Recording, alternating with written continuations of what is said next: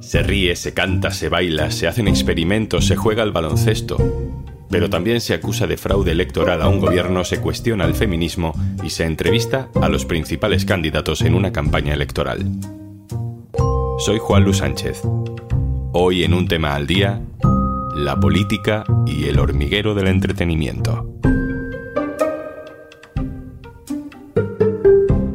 Una cosa antes de empezar. Hola, hola, soy Juanjo de Podimo. Cómo me gusta venir por aquí a recomendarte cositas. Pero oye, que si por lo que sea no me quieres escuchar a mí, en Podimo puedes escuchar un tema al día sin interrupciones. Entra en podimo.es barra al día, que ahí tienes 60 días gratis. Así comienza normalmente el programa El Hormiguero de Antena 3. Amigos, hoy ha venido a divertirse al hormiguero Rosalía, Fran Cuesta, Nicky Nicole. Este martes la expectativa de divertirse no estaba sobre la mesa. Bien amigos, ha llegado el momento. Eh, hoy en el hormiguero el presidente del gobierno de España y candidato por el PSOE a las elecciones generales, Pedro Sánchez. Un aplauso. El presidente del gobierno se enfrentaba a una entrevista que todo el mundo decía que iba a ser dura. Visitaba un programa que, para quien no lo vea, pues es en teoría un espacio blanco familiar con unas hormigas de peluche que hacen comentarios graciosos, con experimentos de ciencia, retos de superación. Van famosos de todo el mundo a presentar sus películas, sus canciones. Un show de entretenimiento muy bien hecho. Pero el que lo ve sabe que poco a poco el hormiguero también es esto. Eh, a mí me parece que convocar unas elecciones un 23 de julio es directamente un fraude.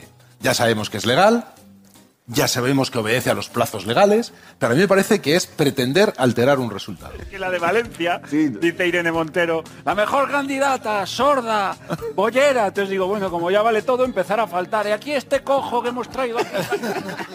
Obviamente el hormiguero no es el único lugar donde se ha ido construyendo un clima hostil contra los símbolos políticos de la izquierda. Pedro Sánchez se ha pasado toda la legislatura sin querer ir a este tipo de espacios donde la crítica, él dice que a base de mentiras y bulos, ha sido especialmente dura. Pero ahora dice que sí, que tiene que ir. Que sucede es que se ha hinchado una burbuja que se ha llamado el sanchismo.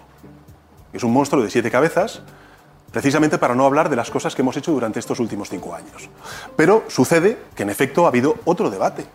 Y yo no voy a señalar a ningún medio de comunicación ni a ningún programa, pero, ¿por qué- pero ¿por qué no? pero Pablo, yo Si- sí quiero si decirle... aquí usted y yo. El tono de esta conversación es muy diferente a lo que vimos en 2014 cuando Pedro Sánchez visitaba el hormiguero para jugar al baloncesto con Pablo Motos. No tengas ningún tipo de Sabes que pie. no, que no tengo rival.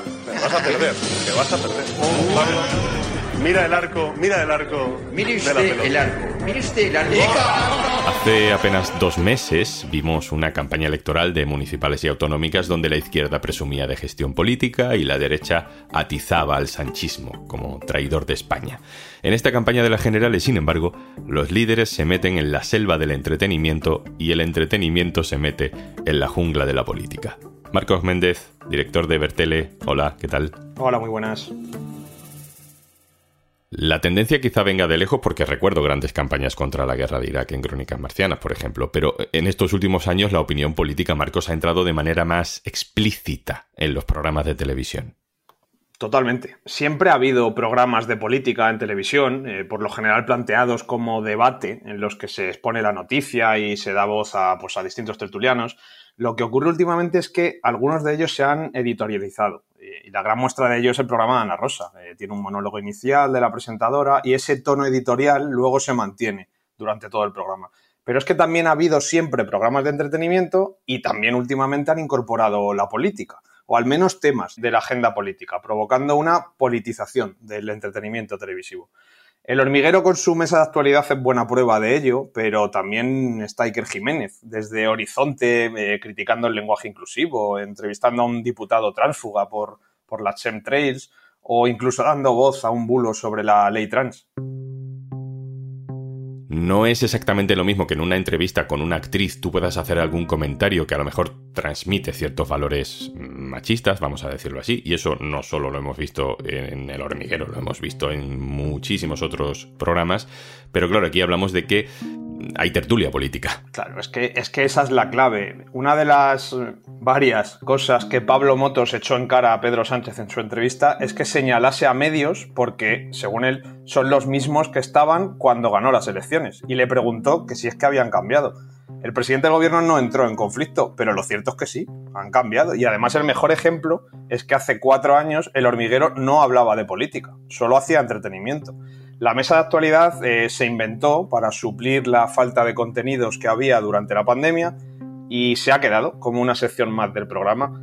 El mismo ejemplo puede aplicarse a Iker Jiménez. Antes de la pandemia no incluía temas políticos y no era el portavoz de cuatro para ellos ni el encargado de cubrirlos en la segunda cadena de Mediaset es evidente que, el entretenimiento televisivo se ha politizado. Muchas veces los programas de televisión nos dicen que son imparciales porque son plurales, es decir, porque hay gente de todo tipo sentada a debatir. Eh, se da espacio a todas las voces. Y, y muchas veces eso, yo he estado en algunos de esos programas, acaba siendo un poco argumento tramposo. Claro, es que para mí eso es precisamente confundir imparcialidad con polarización. En los programas de televisión hace muchos años ya se instaló el mantra de que hay que dar voz a todos, que es algo que iguala a todas las voces y ni tan siquiera se plantea si, lo que dicen es verdad o mentira, o si tienen la misma validación y el mismo valor. Eh, que un programa tenga tertulianos que siempre defienden a la derecha o que siempre defienden a la izquierda no le hace imparcial le hace simplemente formar parte de la polarización política. Lo que hace es igualar y, validar los argumentos de uno y otro lado sin importar los datos y hechos objetivos de los que se hable. Con la nueva política hubo un boom de, políticos en programas de entretenimiento. Escuchábamos antes a Pedro Sánchez jugando al baloncesto, vimos también a Pablo Iglesias tocando la guitarra con Pablo Motos. Cuando pienso que son ya las once y pico, yo qué sé, lo más tarde a las 10. ¿Cómo coño se hace un huevo frito? Toda esa generación, Marcos, se fue institucionalizando, se dejó de exponer tanto, porque ya no necesitaban promocionarse tanto, eh, pero ahora vuelven.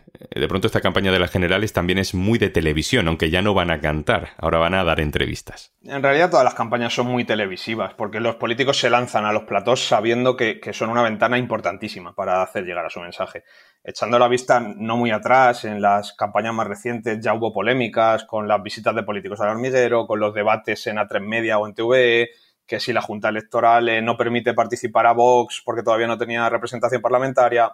Bueno, esta vez el factor está siendo el adelanto electoral y esa premura para condensar campaña y votaciones. Por eso Sánchez ha estado ya con Wyoming, con Évole, con Motos, Feijó ya ha estado con Ana Rosa y va a estar con Motos, Yolanda Díaz ya ha estado con Ana Pastor, y todos, además de Abascal, que también, los cuatro, serán entrevistados por Piqueras. La tele es muy importante y harán aún más apariciones seguro. Marcos Méndez Bertele, muchas gracias. Muchas gracias. Voy a buscar otro punto de vista, el de la comunicación política. Manu Rodríguez es director de Cámara Cívica, que son especialistas en política friki, dicen, en los valores políticos del entretenimiento. Hola Manu. Hola Juanlu. Los periodistas solemos obsesionarnos con lo que pasa en el Congreso, en el Senado o en los informativos, pero hay política más allá. Bueno, nosotros lo que decimos es que todo es política y que cuando estás viendo una serie, una película, una comedia, puede parecer que no, pero te está mostrando una determinada visión de la realidad que está impregnada por la ideología de quienes la han creado, de quienes la difunden, qué tipo de situaciones se cuentan y cuáles no, y por eso le prestamos mucha atención a todo este tipo de contenido para que un programa de entretenimiento sea político y tenga valores políticos y mande un mensaje político, no hace falta que Pedro Sánchez vaya a ser entrevistado, ¿no? Claro, todos los días al final se están seleccionando temas, se hablan de una serie de asuntos que acaba teniendo impacto en muchísima gente. Estamos hablando de un programa de televisión que tiene 2-3 millones de personas de audiencia todos los días. Entonces eso al final condiciona las conversaciones que tiene la gente en su vida diaria y por tanto forma la opinión de todas esas personas que luego van a votar, que luego tienen que ir a su sindicato, que tiene comillas de empresa, y ahí es donde se producen conversaciones pues, que tienen un impacto político. Lo que pasa es que lo que estamos viendo es que se introducen ingredientes de política dura en programas que generan su audiencia de masas, en realidad, a través de la promesa de un entretenimiento más apolítico. Eh, la combinación es curiosa. En España siempre se dice que en la mesa no se habla ni de religión ni de política porque genera conflicto. Entonces yo creo que en los medios de comunicación durante mucho tiempo se separaba las noticias y la actualidad política que tenía que tener un tono muy serio, muy solemne, del resto de la televisión que debería ser a lo mejor un poco más frívolo, más eh, liviano. Pero poco a poco estamos viendo, pues primero, que hay contenido supuestamente superficial que traslada ideas y mensajes y narrativas que tienen un impacto político en cómo la gente percibe la realidad y qué modelo de sociedad quiere, pero también que hay una demanda de contenido político que está haciendo pues que muchos de estos programas de entretenimiento acaben teniendo una tertulia, ¿no? Esos magazines generalistas que de repente lo mismo te comentan el fútbol o un cotilleo que de repente te hablan de, de la actualidad del gobierno y esto antes no pasaba. En realidad intuimos, sabemos por qué los políticos van a estos programas, ¿no? Para espantar los fantasmas sobre su figura, como dice que está haciendo ahora Pedro Sánchez, pero también para darse un perfil más fresco, más directo, para llegar a todas esas audiencias masivas. Pero no todos los políticos valen para eso. De hecho, tenemos una generación de políticos muy televisivos. Es una cosa que tiene su riesgo. Totalmente. Hay que entender que en un contexto en el que la política se comporta como marketing, como marketing político, que te vea tanta gente es muy interesante para que luego te compren, ¿no? Para colocar unos mensajes y que luego digan, vale, me cae bien esta persona.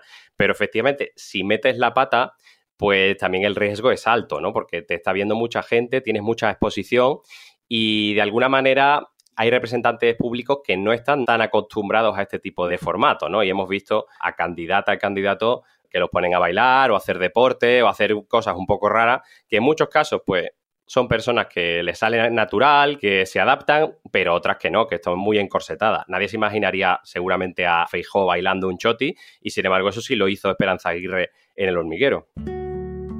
La última mano, ¿tú percibes en ese análisis permanente que hacéis del discurso público y del entretenimiento, de la ficción, que el mensaje que llega a través de esos formatos a la gente en España es ahora más conservador que antes? Yo creo que ha habido una fragmentación de las audiencias, porque ten en cuenta que antes no existía Netflix, no existía otro tipo de, contenidos de YouTube, pero sí que el mensaje hegemónico que llega desde los grandes medios de comunicación parece que es bastante más conservador y por otro lado esa contracultura que durante muchos años fue progresista fue de una izquierda más radical, pues ahora sí que parece que viene de posiciones más conservadoras, ¿no? Y esto lo hemos visto desde series de televisión a cierto tipo de, música, a artistas que durante la transición eran progresistas y ahora los vemos encabezando mensajes reaccionarios. Entonces sí me da la impresión de que por un lado tenemos este problema de que hay más competencia, hay más medios y hay muchos medios de comunicación que saben que su público está viendo TikTok y entonces no va a dirigir a lo mejor contenido para ahí.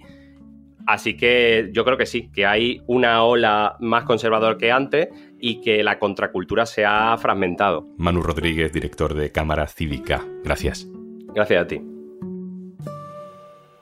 Y antes de marcharnos. Porque escuchas durante un viaje con muchos túneles, en un avión de muchas horas o en un tren con poca cobertura. En Podimo puedes guardar tus episodios favoritos y escucharlos sin conexión en cualquier momento. Tienes 60 días gratis en podimo.es barra al día. Esto es un tema al día, el podcast del diario.es. Si te gusta lo que hacemos, necesitamos tu apoyo. Hazte socio, hazte socia en el diario.es barra socio. Este podcast lo producen Carmen Ibáñez, Marcos García Santonja e Izaskun Pérez. El montaje es de Pedro Nogales. Yo soy Juan Luis Sánchez. Mañana, otro tema.